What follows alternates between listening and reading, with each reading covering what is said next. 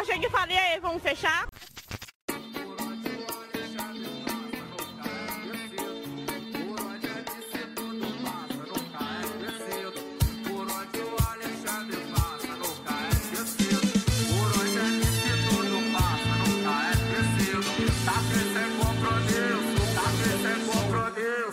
Bem-vindos ao Memória Afetiva, pessoas, memórias, memories. Bem-vindos a esse podcast que vai falar sobre coisas nostálgicas, às vezes nem tão boas assim, mas que a gente lembra com carinho e vai estragar, talvez, conversando sobre. E eu sou a Taina Barros, a Thay, estou com as minhas amigas queridas. Oi, eu sou a Tati. E eu sou a Cassie. Que fofa se apresentando. Nesse nosso primeiro episódio, nós vamos falar sobre uma coisa assim: se você tem entre 20 e 30 anos e você não passou por isso, você é privilegiado com certeza. Porque a Era dos Coloridos pegou uma galera, inclusive eu e as minhas duas companheiras de podcast, marcou, né? Marcou uma geração, já fazem 11 anos desde o começo disso tudo. E a gente vai falar sobre isso aqui hoje. Não se esqueça que estamos no Twitter e no Instagram como mem memoriacast. Também estamos no e-mail memoriacoisas.gmail.com. Nosso e-mail é Memória Coisas para você mandar qualquer coisa. Manda um oi, manda um olá, manda uma sugestão de pauta, manda uma ideia legal, o que você achou da nossa voz. A gente nunca gravou nossa voz. Conte uma história, conte um, um perrengue mande coisas no memoriacoisas.gmail.com. Não venham ser haters aqui com a gente. Ah, amiga, aceito crítica, mas não fico quieto. Exato, exato. Ai, estamos planejando ter um episódio dia 1 e 15 do mês, no começo. Curta, nos siga e vamos pro episódio.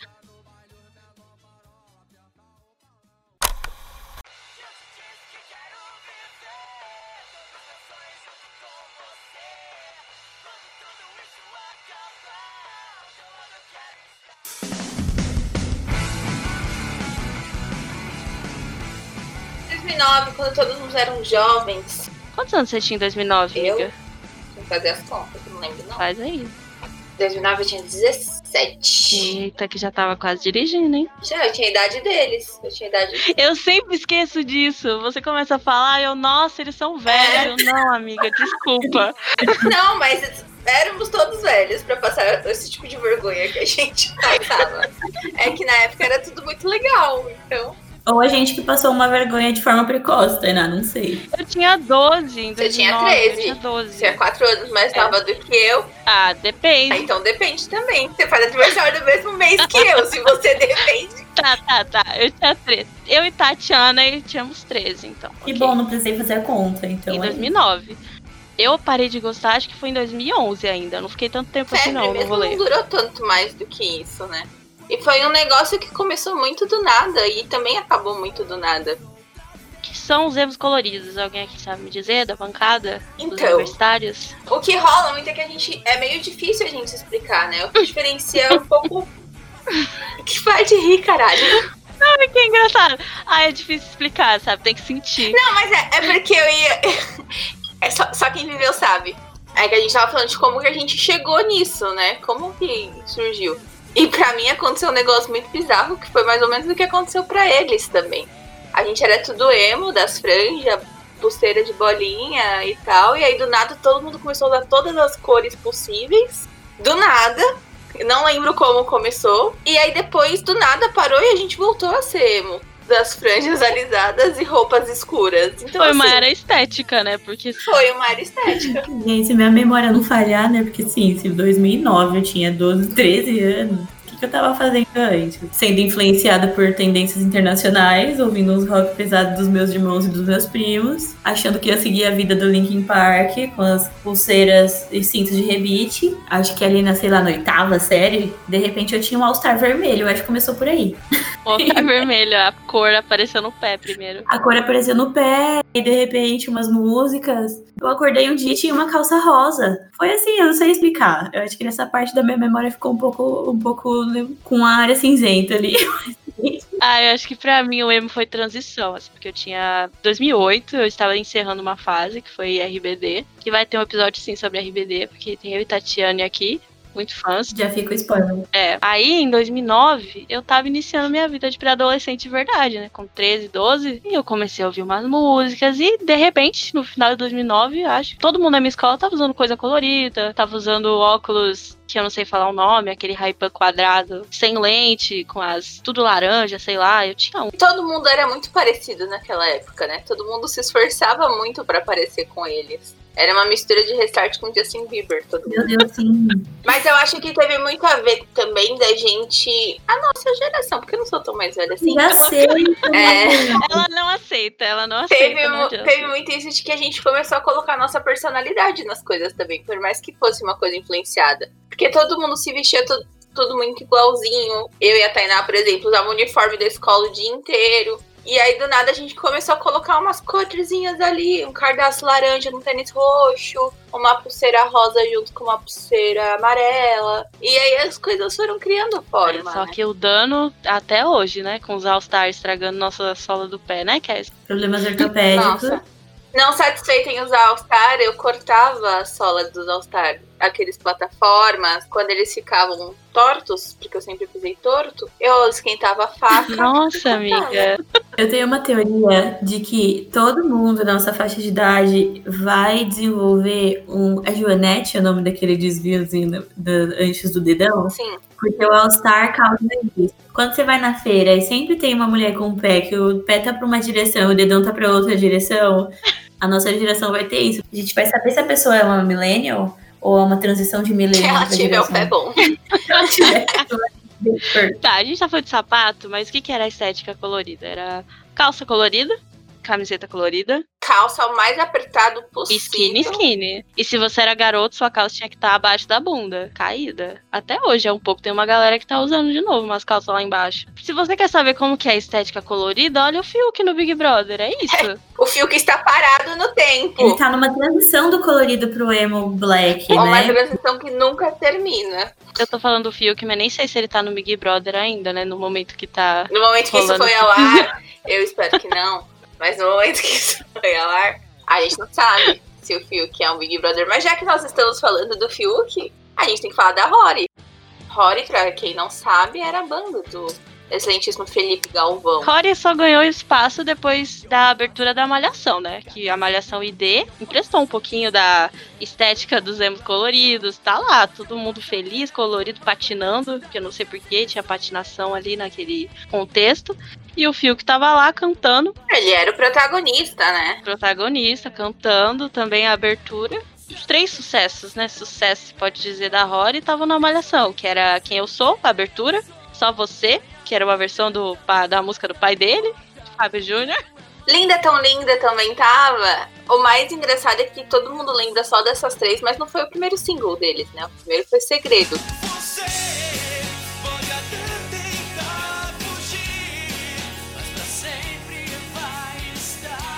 É mesmo? Essa música alcançou, tipo, a posição 80 nas paradas brasileiras. Oh, meu Deus. Mas a carreira da Rory foi. A duração da Rory foi muito curta, né? Começou em 2005, com o Fiuk procurando uns amiguinhos pra tocar por aí. Aí em 2000 e- 2008 eles assinaram o contrato com a Warner. E em 2009 acabou.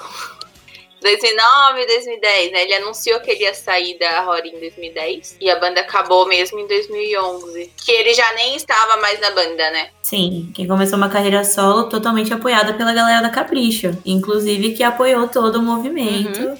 A Thay falou sobre o negócio de patinação. Me veio uma, uma- um link aqui na cabeça, né? Como sempre, a Globo ela tenta se aproximar do jovem de alguma forma.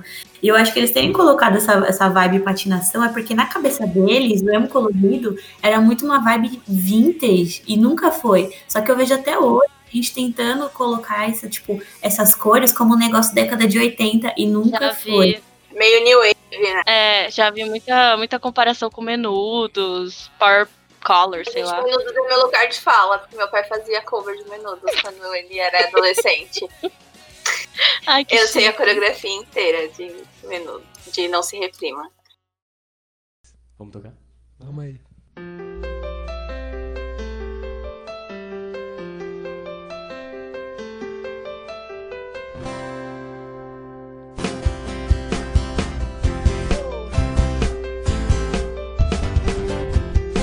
Eu sou mais colorido que você. Cine e Restart são os protagonistas, né, desse pseudo movimento. E é muito aconteceu. engraçado porque era Cine e Restart com várias bandas orbitando entre ao redor deles, mas ninguém aceitava dizer que fazia parte desse mesmo movimento que É, tá aí o Strike. O Strike fazia piada com colorida. Replace, Replace, Replace é a banda que aquece o Group. saudades, bons tempos. Então, Tati, o que, que era Cine? O líder da banda, né, famosíssimo, DH, Diego, uma coisa Silveira, ganhador da Fazenda, não sei porquê. Olha, vocês que assi- assistem a Fazenda, eu nunca vou entender por que, que vocês escolheram dar um prêmio pra esse cara. e ele saiu de lá ganhador, mais ainda um DH da Cine. Ué, subcelebridade de Fazenda, o que, que ele esperava?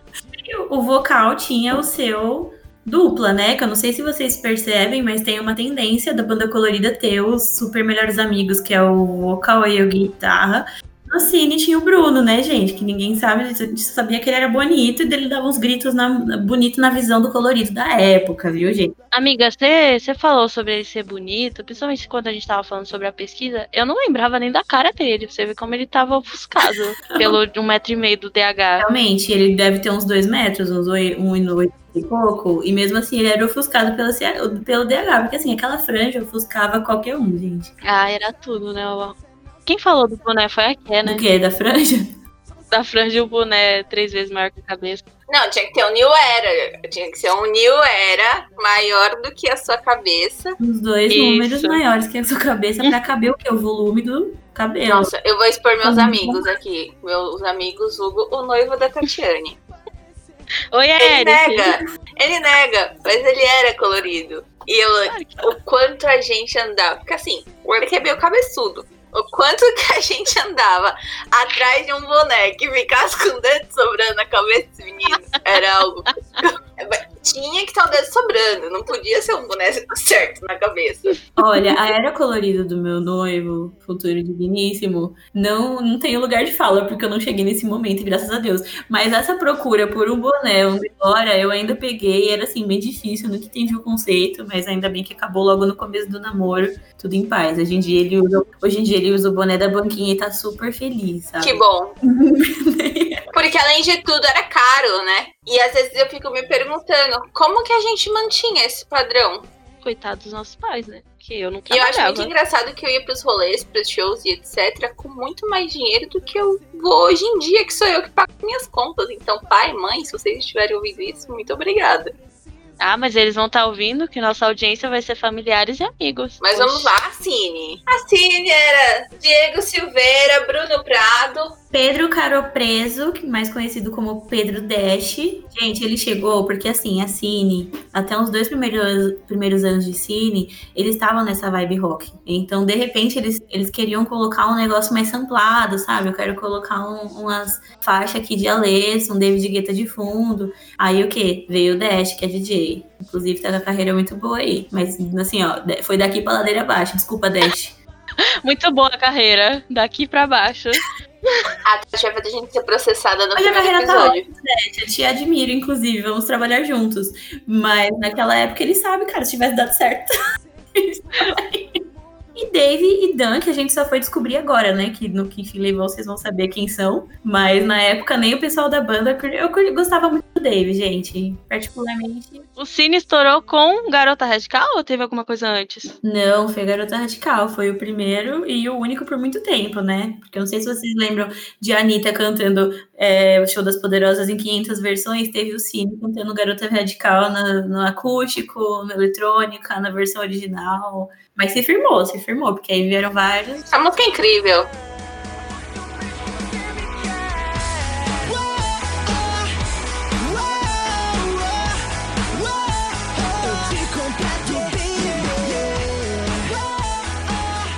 Inclusive, Garota Radical era ninguém menos que a global atriz de Lancelotti. Sim, razão de grandes tretas entre o universo Das, treta- das tretas reais, né? Porque o fandom criava umas tretas imensas entre Cine e Restart, mas essa foi a real, né? A gente sabe. Porque depois daquela lambida na cara no clipe, que, no, que o, o Belanza não sequer sabia que ia acontecer. Bons tempos em que a gente via a cara das pessoas sem medo de pegar Covid. Ai, por favor, gente, eu quero voltar a lamber pessoas.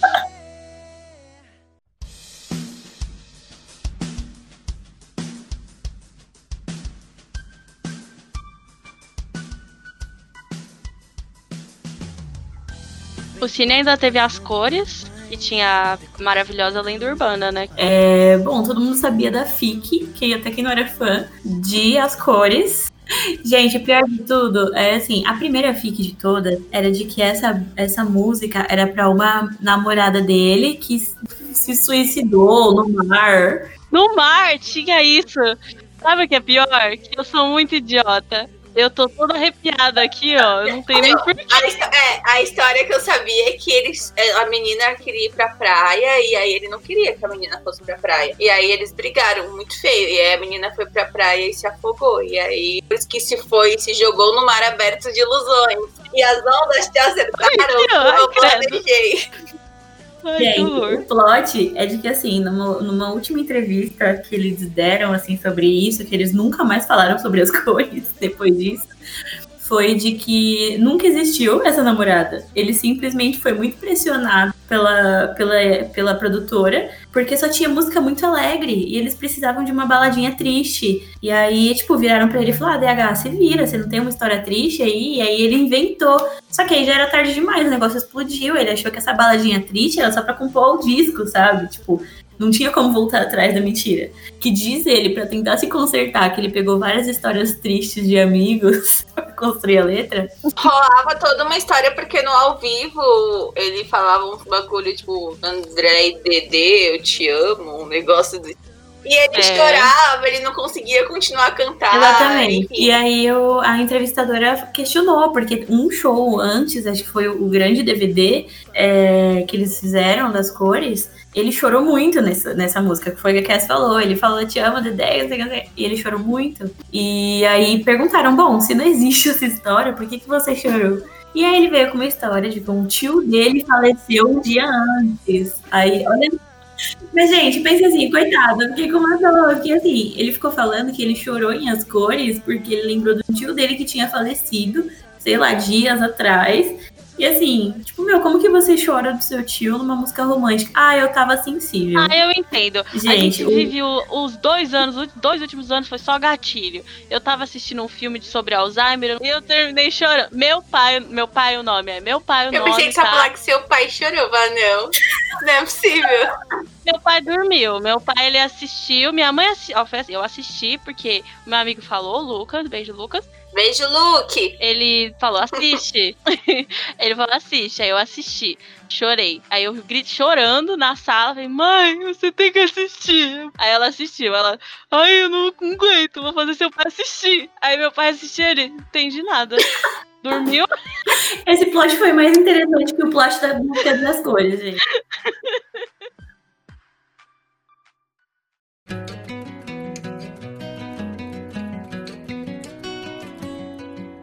Quem foi o fenômeno dos coloridos? Restart. Restart e sua família Restart também foi muito importante, né? É uma banda formada em 2008 que explodiu com MySpace, dá pra dizer, e com YouTube. Os Beatles coloridos. Temos na banda Pedro Gabriel Lanza Reis. Pelanza. Ele ficava no vocal e no baixo só, né? Ele tocava, gente. Tocava, quer dizer, tava lá, né, o instrumento. Tínhamos Pelanza, Pelu, que era o Pedro Lucas. Tínhamos dois O Pedro. mais bonito de todos. Nunca superei. Pedro Lucas, se você estiver ouvindo a gente. Aquela...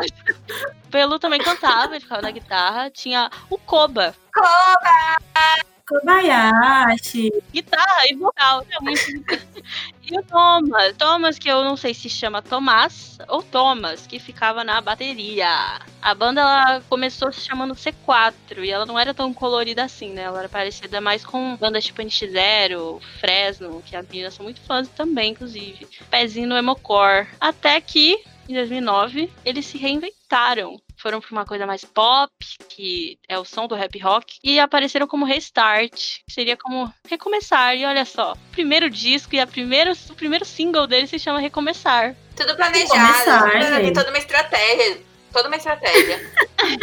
O Recomeçar ele foi o primeiro álbum, né? Teve os, os dois EPs antes, e eles tiveram o primeiro álbum, que foi o Recomeçar. Eu fiquei a semana inteira com Vou Cantar na minha cabeça. Aparentemente eu, aparentemente eu sei essa letra inteira. E eu não eu acho que eu sei essa o. CD inteiro do restart inteiro ainda. eu não saiba. Olha, é foda, porque você escuta uma coisa, uma música e já vem outras 50 iguais na sua cabeça. É impressionante. Eu tava ouvindo Levo Comigo, porque apareceu o Levo Comigo. Como é que fala em espanhol? Evocar. Te Levo Comigo. Eu só sei falar.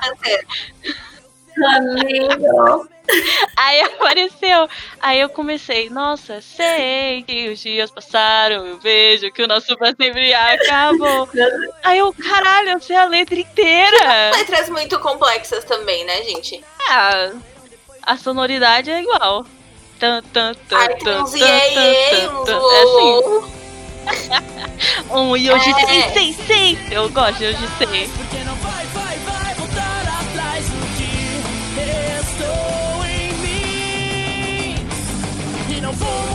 Mais que as letras fossem. As letras fossem muito semelhantes ao que a gente já ouvia antes, falar de amor e enfim. Era inocente. E na época a gente era inocente. A gente queria sofrer, vai. A verdade é essa. Não tinha motivo. É que assim, antes eu, eu sofria cantando em cada poça dessa rua, tem um pouco das minhas lágrimas.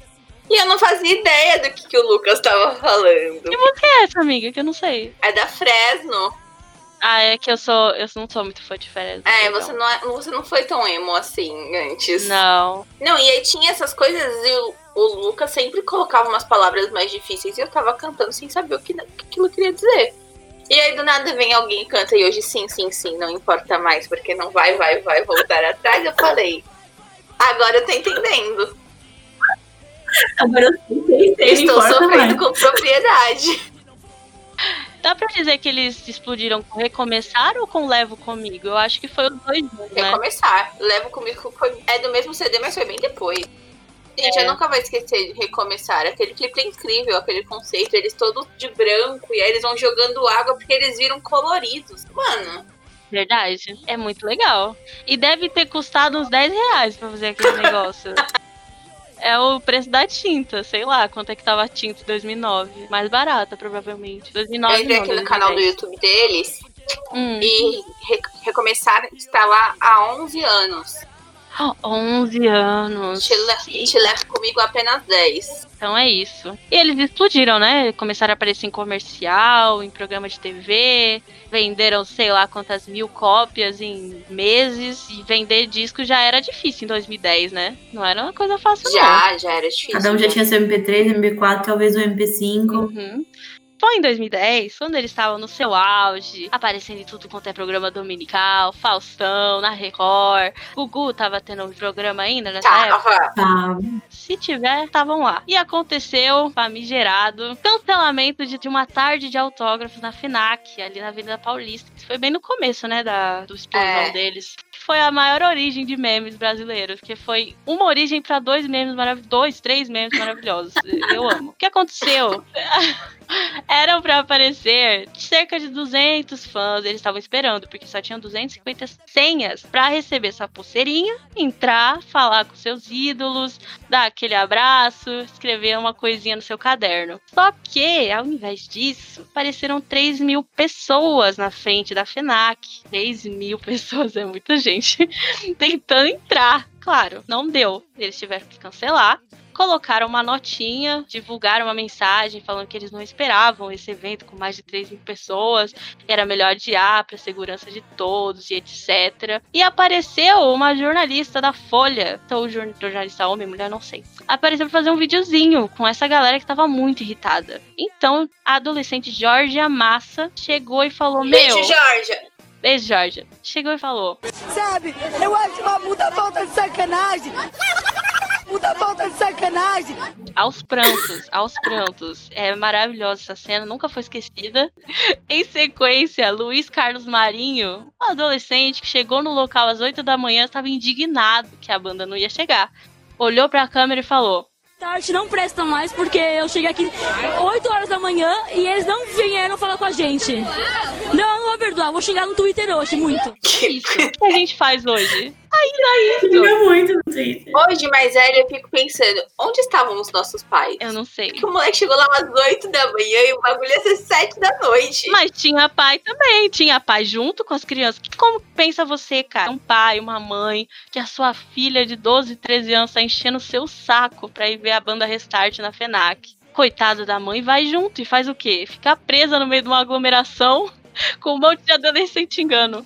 Mas eu compartilho da indignação da Késia, porque, porque, por exemplo, a minha mãe trabalhava, meu pai trabalhava, eu não tinha um celular. Eu fui ter um celular quase com 16 anos. E eu simplesmente falava, mãe, eu, eu não falo, lógico que eu não falava, todo adolescente mentiu. Se o seu filho, seu primo, seu irmão fala que nunca mentiu, ele mentiu agora. Porque eu falava pra minha mãe, mãe, eu posso ir ali no bairro do lado? Já era, de repente eu tava na Paulinha. Gente, eu, a Bruna e a Jennifer, nossas primas, minha e da Tainá, a gente foi pra Tamanduateí, atrás de Replace. Os nossos pais nunca sonharam com isso. Nossa. Eu não fui, tá, gente? Só pra deixar bem claro, não faço parte desse grupo. Pois é. Não e não era, tipo, pra ver um show. Era nesse nível aí. E a gente ia lá tirar uma foto Ah, e sair que fora. chique. Olha, mas todas as histórias de roubadas da minha adolescência, todas não, né? Mais umas duas, três tem restart no meio e show. Porque eu levei um soco num show do restart com a Cine. E não era briga de fandom. Não, era um Eu tenho essa memória muito clara na minha cabeça. Muito clara. Eu acho que vale começar você contar essa história desde o começo. Por que a gente tava indo num show do restart Tudo começou aniversário de São Paulo, 2010. Ia ter um show no Vale da Anhangabaú com o Restart Cine. Eram só eles dois, né? Só as duas bandas. Ah, os que a gente se importava, né? Porque o resto, tipo, E aí, e aí a gente foi daqui de Guarulhos pra lá. Eu, Tainá, Jennifer, Bruna, Caio, Eric e mais um amigo nosso. Enfim, fomos em uma galera pra Anhangabaú. E aí a gente assistiu os shows, tudo ótimo, lindo. O show era de graça. Shows de graça, todo mundo sabe o que acontece. E aí o show do Restart, a gente ficou quase na grade, muito perto. Eles entraram e a gente mó feliz. Nossa, que sei o quê. E quando começou sim, a gente foi mais pra trás. Por quê? Porque a gente era restarter. A gente não era tão assim com cine. E aí, pra gente, pra Tainá ver, a Tainá tem 1,50m e poucos, 57, tá? Vamos colocar. colocaram ela no- nas costas dela. Tinha chovido, tá? A gente pegou uma puta chuva no meio dos shows, enfim. Foi nas cores. Tava tocando as cores e do nada começou um puta bate-cabeça. A gente foi. Eu, eu já era meio rata, porque eu vou pra show desde pequenininha com meu pai. E meu pai falava pra mim: você quer ir pra show de rock? Então aprende a se virar. E me jogava no bate-cabeça. Conselheiros tutelares, não, não, não façam nada com meu pai. Ah, tá tudo bem, amiga. Já passou, já, já foi. Tá tudo bem. É. E aí eu já era meio rata. E eu fui catando as minhas, Bru, Bruno e Jennifer, duas perdidas na época. Aí a gente foi indo pro lado assim, até na- nas costas da- da- do amigo, que também tinha um metro e sessenta no máximo. Na hora que começou o bate-cabeça, a, a primeira foi mu- um empurra, muito grande. E a gente tava bem no meio do negócio. Aí a primeira reação foi tirar a Tainá de cima das costas. Na hora que a Tainá colocou os dois pés do chão, veio alguém, pá, na cara da Tainá. A Tainá saiu desnorteada. Tipo, não sei. E eu me lembro da cor da camisa desse moço que me deu um soco, era amarela. Ele estava usando um boné pra trás e eu disse, só passou. Tá vendo? Ele era Deve colorido. ser. Mas ele me deu um soco. O único soco que eu levei na minha vida foi num bate-cabeça, um show restart da Cine. É isso. Esse dia também teve, foi muito legal, porque final, é, aniversário de São Paulo, final de copinha. Aí os, os, os besta guarulhense, que não sabe que as coisas fecham no feriado, né? E aí a gente foi inventar de ir pra galeria do rock. Feriado, velho. Tava fechada a galeria do rock. Eu tava muito empolgada, porque eu nunca tinha ido na galeria. E aí, do nada, começou mó barulheira, tipo, mó gritaria, barulho de bateria, sabe? Aí, gente, que porra que tá acontecendo? Aí foi todo mundo se encolhendo, assim, os meninos ficando em volta da gente, porque realmente eles seriam muito capazes de defender a gente do que estava por vir. E aí, a Pois gente é. tava- do nada, a gente trombou a torcida da Independente. Torcida de São Paulo, gente. São Paulo Futebol Clube, pra quem não conhece. Uma multidão subindo do Pacaembu. E eu não lembro se, se o São Paulo tinha perdido, ganhado. Mano, eu nunca, eu nunca tranquei tanto igual naquele dia. Porque, enfim, Eu amo que, se, que ninguém que estava lá era São Paulino. Então, ninguém eu era São estivesse lá, Paulino. Ninguém era São Paulino. Ninguém. Tudo corintiano. Corintiano e um palmeirense, né? E voltando ao restart, que a gente falou dessa história maravilhosa. O Puta Falta de Sacanagem, inclusive, concorreu ao VMB. Falido VMB, que hoje virou MTV Miau. Inesquecível. Falido e inesquecível MTV, porque você tirou Ai, esse momento da gente. Inesquecível. VMB, que é o Video Music Brasil, que tem que falar Brasil, que é com, tá com S, mas se lê com Z. O Puta Falta de Sacanagem em 2010 concorreu na categoria de Web Hit. Olha só. O Restart, inclusive, ele foi o principal vencedor do VMB daquele ano. Nem contando com a vitória do Puta Falta de Sacanagem, porque não chegou nem a ganhar, se eu não me engano. Ó, Web Hit. O que que tava, o que que ele, o que que tava concorrendo, né? Era Cala a Boca Galvão, Dunga em Um Dia de Fúria, aqueles vídeos do, do- do Pânico. Zeca Camargo bocejando no Fantástico ou Puta Falta de Sacanagem. E tinha mais um que foi que foi o Justin Bieber, que é uma paródia Isso do diz muito de sobre o momento, né? É, faz sentido o contexto. Contextualizando ali faz todo sentido.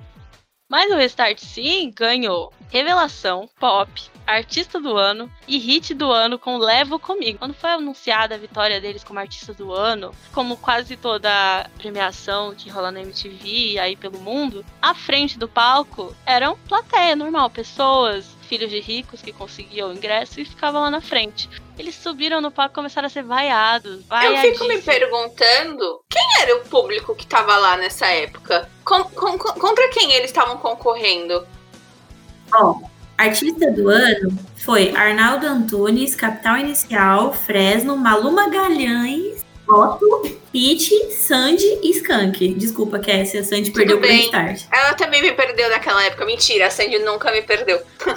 Mas eu, eu tô pensando aqui, era uma galera com fandom, sei lá, muito mais velho do que o deles. Que papelão ficar vaiando, né? Não, Não, realmente. mas eu acho que era era por ser é que parecia coisa de, ai, eu sou muito cool assim, eu sou muito legal, eu odeio restart.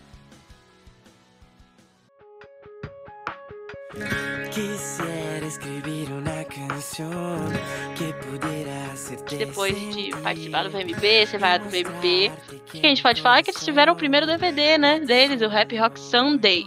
Hoje em dia tá inteirinho no, no canal deles do YouTube, se você quiser olhar. Belanza numa sequência Michael Jackson, que é um primor. É assim. incrível. É um negócio, é um negócio que não pode ser esquecido.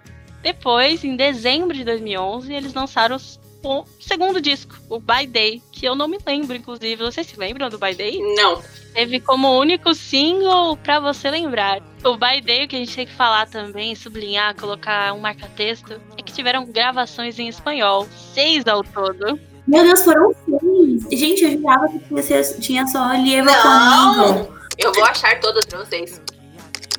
Te levo comigo, minha estrela, amanhecer em tu mirada, vou a cantar, tica diferente. Fica diferente, é muito engraçado. A versão em espanhol é muito boa. Eu recomendo pra todo mundo aí que não tá fazendo nada. Coloca tica diferente. Recomeçar, que eu não sei falar em espanhol, como vocês podem perceber. Ah, gente. Ah, tem umas aqui que o nome tá em português. Ah, então você acha que são essas? Não É, mas tá na página não. Restart em espanhol. Eu acho que eles colocaram errado. Eles cantaram na Argentina e no Uruguai. A música foi lançada Te Llevo Comigo, que tem um clipe que é ótimo também. Que é. O espanhol deles é melhor que o meu, inclusive, tá? Então. Eu amo. O Quisiera Escrever na Canción saiu como single em cinco países: Argentina, Uruguai, Colômbia, México e Eles Espanha. iam dominar o mundo. Pena que não tiveram tempo. Nessa mesma época, eles chegaram a falar que ia ter uma cinebiografia do Restart sobre a breve carreira da banda. Ia ser lançado em 2012, mas o roteiro não passou nem da fase inicial, que acho que não tinha história, né? Foi cancelado. Gente, seria tudo. Seria Olha que o tudo. mercado Pois é. cinematográfico perdeu. Ah, Gente, eu acho também que cabe, enquanto a gente ainda tá no auge deles, também cabe falar que tiveram muitas polêmicas com o Restart, né? 2011, o baterista da banda, o Tomás, falou a seguinte frase: Que eu queria muito tocar em no Amazonas, velho. Imagina se tocar no meio do mato, assim, sei lá, não sei como é que é o público de lá, não sei nem se tem gente, civiliza- civilização. Seria bem legal tocar pra lá. É isso, gente. Esses garotos que vieram da- de escola particular e eu super defendo eles, porque assim, eles não tinham tempo pra estudar, eles tinham uma banda, um fenômeno Pois é, acontecendo. tava aí no, de dominação Exato, mundial. eles tinham um fenômeno pra cuidar, que era essa banda. Então, claro que não so- sobrava um tempo pra estudar. E hoje, com certeza, ele sabe todo, tudo o que acontece na Amazônia. Depois desse furo, com certeza ele estudou muito. Olha, vamos fazer uma, fazendo a comparação. Lembra quando John Lennon falou que os Beatles eram maior que Jesus? É tipo isso, sabe? Em Manaus teve protesto e entre os protestos mais conhecidos estava o movimento Game Over Ignorância. Então, Thomas teve que correr muito atrás dessa polêmica, acho que ficou marcada na história dele, que todo mundo que procura sobre isso acha facílimo no Google, é de conhecimento público. Não gosto da cultura do cancelamento, mas essa, essa, essa movimentação foi necessária. Mas estou cancelando. Não gosto de cancelamento, mas eu cancelei aqui, ó. Exato. E o Pelanza também, aí entre 2011 e 2012, ele era meio treteiro, né? Ele nunca foi exemplo pra ninguém, sempre deixou isso bem claro. Em 2012, Pelanza foi preso por dirigir embriagado em São Paulo, porque ele se recusou a fazer o teste do bafômetro. Então, calcule o jeitinho que ele tava, né? Pelanza que é uma pessoa que, que ela, ele coleciona polêmica, né? Até sei lá, mês passado tava tendo polêmica com o nome dele. Em julho de 2017, no mais pra frente, o Pelanza foi acusado de agredir a mãe dele, a Leni Lanza. Que lindo. Pois é. Segundo ali, ó, o investigador de polícia Maurício Leopoldo Hoffman, no primeiro boletim, ele disse que a Leni afirmou que teve um desentendimento com Gabriela, que era, no caso, a namorada do Pelanza na época, que lhe deu um tapa no rosto, mordeu sua mão e arranhou seu pescoço, causando diversas lesões. Já no segundo boletim, a Leni afirmou que pediu para que o filho não trouxesse mais a namorada para sua casa, já que ela costumava ficar lá com o Pelanza a noite inteira. Então, o cantor ele teria ido para sua direção, desferindo socos tendo a ajuda de Gabriela, a namorada. A Leni também disse que em seguida a Gabriela desferiu uma panelada em sua direção, ferindo seu dedo. Algum tempo depois, o Pelanza se defendeu falando que ele só queria apartar a briga entre a mãe e a namorada. Pelanza, a gente queria muito te defender. Acho que é 2021 a gente quer te defender. É, a então- gente quer te defender, mas, né, tem que ajudar. O Pelanza depois ele comentou numa entrevista pra quem? Em 2020. Olha só, 2020 a gente tava falando de entrevista do Pelanza, hein? Calcule. ele falou que ele buscou ajuda psicológica pra lidar com a fama, com os Eu boatos. fico pensando muito nisso, porque às vezes nem eles tinham ideia do que estava acontecendo com a vida deles, né? Na mão de garotos de 17 anos, depois cobra que eles saibam o que fazer. Aí enlouquece, É né, gente? Ele mesmo falou nessa entrevista, que eu peguei como referência, e vai estar no link no nosso site. E ele disse nessa entrevista que a fama teve diversos impactos no meu emocional. Saí do anonimato ainda adolescente, com 17 anos, e me tornei, do dia pra noite, um exemplo informador de opinião para vários outros jovens em fase de formação. Só que nunca fui um adolescente perfeito a ser seguido. É, gente, ele foi famoso antes de, de, de ser adulto. Isso antes sempre de... acontece do, do, do, do jovem ficar famoso muito rápido e, enfim. E não é só aqui no Brasil, né? Em qualquer lugar. Olha aí, ó, Framing Britney Spears na Globoplay, fazendo propaganda de graça. Isso aqui não tá sendo patrocinado, não. Não, gostaria, mas não tá. Falando de fãs e de fama, a família Restart é o que conduzia e conduz até hoje, que tem fã até hoje de Restart do Twitter. Se você for pesquisar, os fã-clubes estão ativos. Tinha fã-clube até pros pais deles.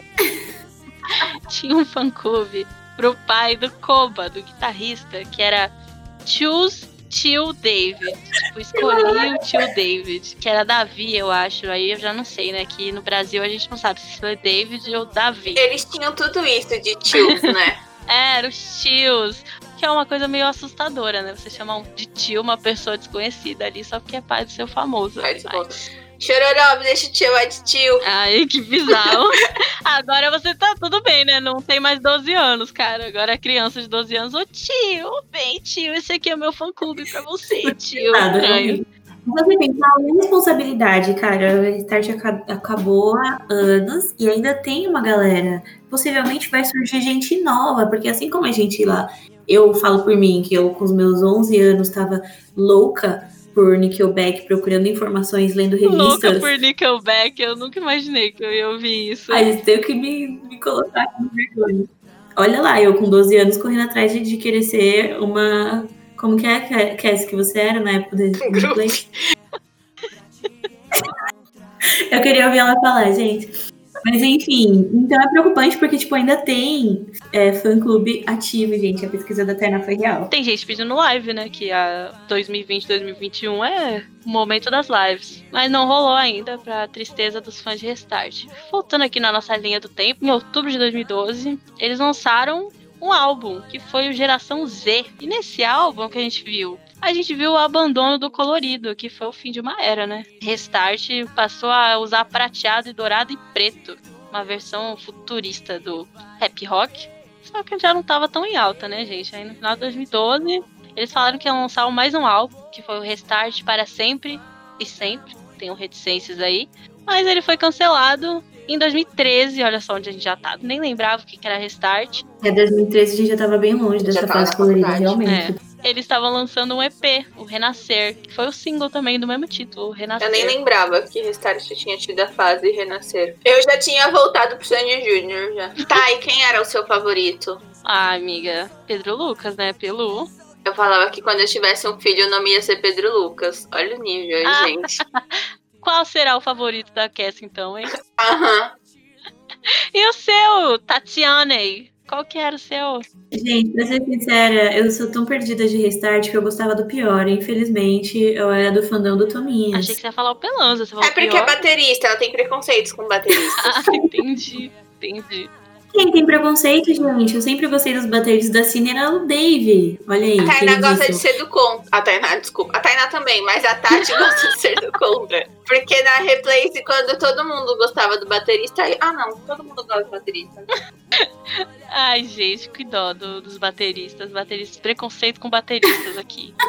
Aí, voltando para o restart, chegamos ao fim de uma era. Uma pausa, né? Que eles nunca falam que é o fim, né?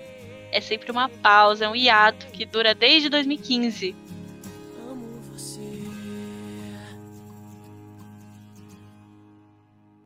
Faz meu tempo retornar ao normal. Me encontre hoje às seis, somente eu e você. Com seu jeito posso tornar real.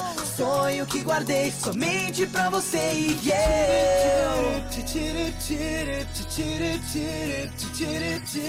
E o que eles estão fazendo durante esse tempo? Seis anos aí, ó. já. Seis anos é uma criança que anda, corre. Tatiana, e conta pra gente aí o que, que eles estão fazendo. Tatiana, e todas as bandas coloridas aí. As bandas coloridas, gente, eu sou o núcleo subcelebrity do, do grupo, né? Do restart eu ainda tô um pouco perdida, então vou pedir ajuda de vocês. O restart Pedro Lança tá o quê? Pelosa, pelo que eu, pelo que eu li, ele teve um projeto com o Tomás, que era o baterista da banda do Restart, que foi o Interestelar. Fez o último EP dele, eu acho, o último single, não entendi direito. Que foi o Tô Vivão, porque todo mundo mata ele todo dia, né? Então ele fez um Tô Vivão. A gente dá uma olhada na timeline dele, nesse final aqui de abril, tá aqui rolando Deixa Estar Pelanza. Então ele tá aí tentando se reafirmar na música. Vamos ouvir.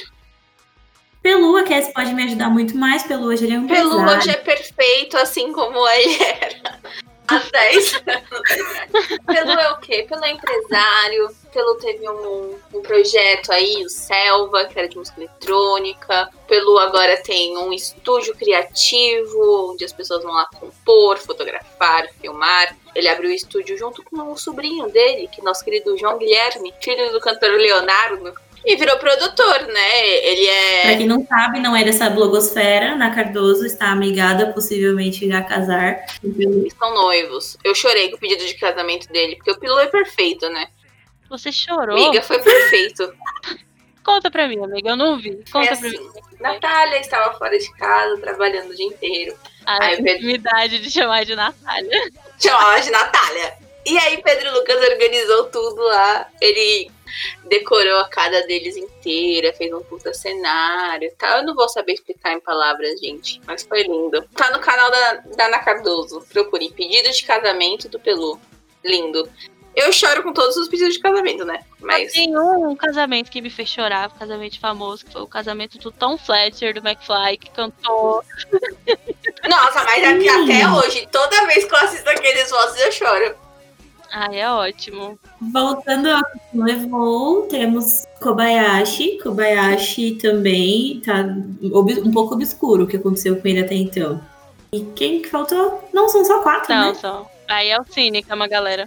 Bom, como vocês sabem, eu esqueço o nome de quatro pessoas, então vou esquecer o nome de cinco, né? Então tô abrindo aqui a colinha, claro. Né, Como a gente já começou falando de Cine, falando do que aconteceu com o DH, ele ganhou a Fazenda, iniciou diversos projetos. Então, assim, se o Pelu ele é empresário, o que, que o DH é, né? Ele é uma incubadora de empresas, porque, porque acho que só na bio dele deve ter uns quatro. É o famoso Vem Aí, né? Exatamente. Tá sempre indo aí. DH tá, usando- tá fazendo esse dinheiro trabalhar pra ele. Quem mais na, na sequência? Bruno. Bruno gente como a gente, entendeu? Na bio dele, ele tá criando um producer. E aí, Dan e Dash tem uma produtora. Eu não sei se a galera acompanha o Dan, ele é super amiguíssimo da Anitta de infância. Então ele pegou aí esse case de sucesso e estão com uma produtora aí com vários nomes. E um deles é o Vitão, que inclusive tá na mão do empresário Dan. Ou seja, todos eles acabaram ficando na música, gente. Acho que a galera tá do lado certo. Rico que conhece rico, gente, fica mais rico. Então, Pobre que não tem o famoso contato, né? O resto. Exatamente, gente. Tudo na vida é na base do networking. Guardem essa frase pra vocês. E ó, a gente vai eternizar a vergonha que foi essa nossa fase e pôr na internet. Para os Guarulhensers, gente, eu nunca vou deixar morrer o nome da Ivan. Então, Guarulhenser, galera Ivy. Guarulhos, Rock in Rancho e as matinês que ia a Ivan, a gente sabe, era muito colorido. Talvez mais colorido que todos, porque era um negócio meio exagerado. Falei assim da Ivan, porque nem pesquisa eu conseguia achar, Coisas galera. chegavam Então, aqui em Guarulhos num tempo um pouco atrasado, né? Quando não... Então todo mundo queria misturar todas as tendências ao mesmo tempo pra tentar se destacar. Guarulhos é o interior aqui do rock, sei lá. Do rap rock. Não à toa que o maior festival de música é Rock in Rancho. É,